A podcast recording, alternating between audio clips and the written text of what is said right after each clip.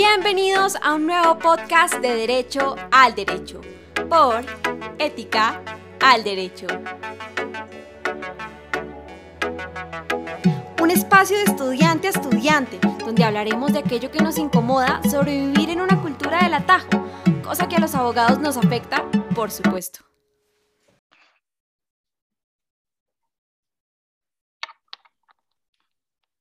Buenos días, tardes o noches, dependiendo de la hora en que nos escuche. Bienvenidos al episodio número 10 de Derecho al Derecho por Ética al Derecho. Hoy me acompaña María Sofía Negret. Hola Negret, ¿cómo vas? Hola, hola José, todo muy bien. Nada, un gusto estar acá compartiendo y hablando de estos temas contigo. Eh, pienso igual, para mí es un gusto muy grande también y por eso en el podcast de hoy queremos o quiero que hablemos de un tema que siempre ha estado presente en la política y la administración pública por un largo rato y que extrañamente no ha podido ser regulado en Colombia eh, pese a sus innumerables esfuerzos. Han habido muchos, pero no se ha logrado. Es una actividad que traza la línea, yo creo que entre el desarrollo propio de la política del país y la corrupción.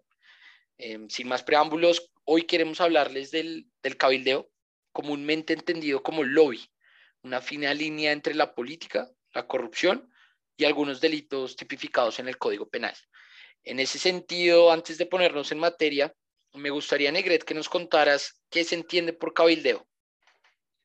Bueno, no, pues como, como tal, eh, te cuento que yo leí una vez eh, en un artículo de Gabriel Parra, que escribió para el portal Asuntos Legales, una definición que a mí me pareció súper buena, y la definió como el cabildeo como cualquier tipo de actividad dirigida a gestionar determinados intereses u objetivos en las decisiones y políticas de un gobierno o una institución y constituye, constituye un medio legítimo para el acceso y participación de grupos de interés. Por supuesto, digamos, toda esta definición desde un íntegro y transparente actuar. Pero realmente, si me preguntas, siento que en verdad tiene muchos problemas en su desarrollo y manejo en el contexto colombiano. Pero, pero ¿por qué creerías que tienen problemas? ¿Por qué lo dices? A ver, no, pues ven te echo el chisme, según lo que yo sé. En verdad, los intentos que ha habido por regular esta actividad en los últimos años, según yo, son varios. Por ejemplo, el proyecto de ley 150-2014 o el proyecto de ley 97-2016 eh, intentaron, digamos, sí, como promover y garantizar ese principio de transparencia a los servidores públicos a la hora de tomar decisiones, pero realmente siendo muy realistas, estos nunca fueron tan exitosos. Tengo, tengo entendido que Galán, eh, el Galán que se lanzó a la alcaldía, eh, radicó un proyecto intentando regular el ejercicio del cabildeo, pero se hundió esta iniciativa. Creo que fue en el segundo debate, no estoy seguro. Sí, exacto, ajá, exacto. Digamos, también actualmente en la Cámara de Representantes, por ejemplo, hay un registro único de cabilderos en donde se garantiza, digamos, sí, esa transparencia al proceso, mediante la inscripción en, una página web, obviamente con el fin de que, digamos, los ciudadanos puedan consultar la información con respecto a, digamos, a las firmas del lobby. Pero, pues si tú te das cuenta, realmente no muchos funcionarios se registran y es porque como tal no es una obligación, es decir, no es una ley o una norma, simplemente es voluntario. Y, es necesario garantizar eso, es necesario que haya una obligación, ¿no crees? No puede quedarse como algo voluntario, porque digamos, leía un artículo eh, donde un funcionario del Ministerio de Interior eh, dijo que el cabildeo es una actividad donde pasa de todo. Y eso me lleva a pensar que hay muchos funcionarios que básicamente no quieren que esto se regule, no desean. No, total, creo que yo también incluso leí ese, leí ese artículo.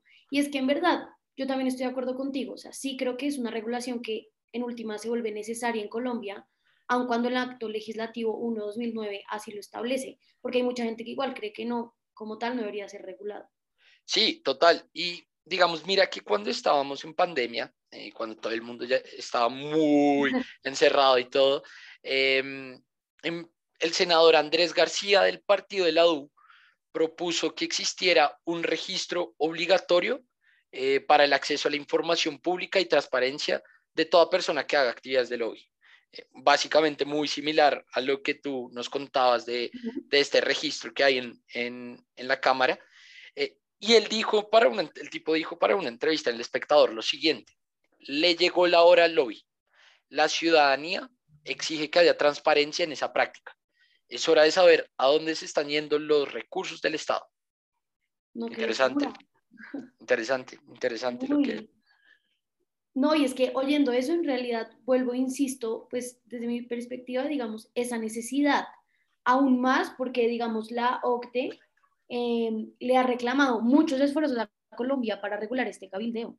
Total, además la OCDE, que es como el club de buenas prácticas a nivel mundial, toca, toca, toca hacerle caso. Pero digamos, ahora, cambiando un poco el tema, entiendo como todo el problema que hay detrás del cabildeo y el lobby, pero yo acá pensando, o sea, tú nos diste una definición inicial eh, donde cabildeo es influir en las decisiones que toma una persona. Yo me pregunto, ¿dónde puede estar ese acto que atraviesa esa fina línea y se convierte mi influencia en corrupción o hasta en un delito. Porque sabes qué me parece? El lobby bien entendido, o sea, el cabildeo, la influencia, eh, posibilita espacios de diálogo entre el poder y los diferentes grupos de la sociedad. Ponte a pensar en temas no tan visibles. Eh, eso que genera mi influencia posibilita que esos, eh, esos, todos esos temas no tan visibles puedan llegar a debates nacionales y a la agenda, pues a la agenda nacional.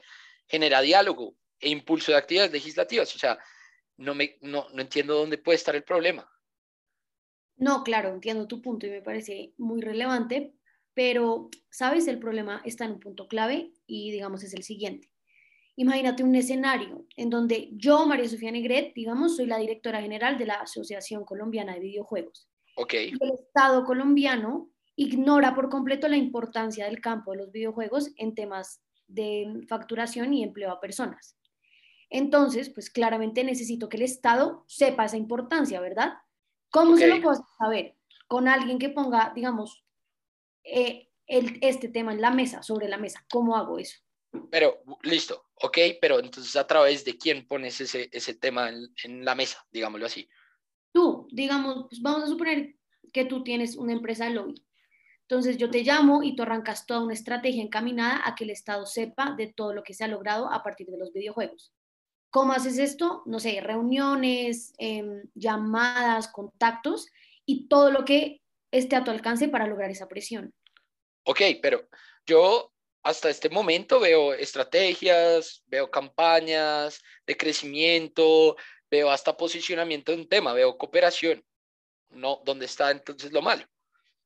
No, claro, yo comparto, créeme que comparto ese punto de vista, pero imagínate esto. Entonces ahora piensa que en el caso en el que esas presiones de, las que estábamos hablando se dan por ofrecimientos tuyos como desayunos en muy buenos restaurantes, viajes o incluso, no sé, como advertencias o condicionamientos. Ok, ok, bueno, ahí cambia un poco el panorama, ya se vuelve un poco gris ese, ese tema. Exacto, y ahora imagina que yo en el caso, como la directora que te decía, quiero que el presupuesto para ciencia y tecnología, digamos, se incremente en un, no sé, 15% con respecto al del año pasado y se discuta la viabilidad política. Por medio de ese acercamiento que tuvimos con aquel personaje con el que tú me reuniste, les ofrezco a cada uno de ustedes una parte de los recursos públicos que entren anualmente o alguna utilidad. Si ves, como ya todo empieza a cambiar, como que les estoy ofreciendo muchas cosas y pueden ser muchas cosas distintas. Ok, ok, entonces como que ya ese proceso de venga yo, Asociación Nacional eh, de Videojuegos, me entra recursos públicos, ya no sabemos nosotros como ciudadanos qué pasó con esos recursos que entraron ahí. O sea, sí, se vuelve una situación muy compleja y mm, yo, entonces ahí creo que esos ofrecimientos y esas reuniones no están del todo transparentes y adecuadas. Eh, todo se vuelve un poco más ambiguo y, y puede llegar a configurar un montón de cosas, como a la luz del, del ordenamiento jurídico pueden pasar cosas ahí muy, muy interesantes, lo cual no es el debate que estamos tratando de tener acá. Em, porque yo creo que, mira, básicamente para mí este tipo de figuras políticas o de escenarios políticos deben girar en torno a la transparencia y el correcto actuar. Es decir, deben girar en torno a principios éticos. Eh, actividades como el lobby y el cabildeo. Eh, cada persona que desarrolle este tipo de actividades debe ser muy introspectivo consigo mismo y determinar la intención con la que ejecuto algo. Es decir, voy a una reunión para qué? Em, para cumplir mi trabajo o para ir más allá. Creo que ahí está la respuesta. Sí, exactamente. O sea, claramente esto es un tema súper amplio y uno lo puede discutir por muchas horas, pero ahí es donde estoy muy de acuerdo contigo. Eh, es que, digamos, a mí me parece muy loco como a veces nos vemos envueltos en situaciones donde cualquier decisión que tomemos, por más no sé, inocente que parezca, puede llegar realmente a perjudicarnos o incluso a perjudicar a alguien o incluso puede configurar un delito. Como me acuerdo, alguna vez me dijo una profesora, shout María Paula Univento, okay. Eh, ella nos decía que los abogados y las personas estamos siempre a un paso de caer en la corrupción y en las aguas sucias, como ella llamaba. Okay. Entonces, cuando uno se ve envuelto en este tipo de dilemas, como el que trajimos, digamos, hoy a colisión, creo yo que la reflexión se debe siempre encaminar a la intención que uno tiene, como bien decías, en el momento de hacer las cosas. Entonces, la pregunta es, ¿por qué y para qué estoy haciendo esto? Y sobre todo, ¿cuáles pueden ser las consecuencias que esto traiga?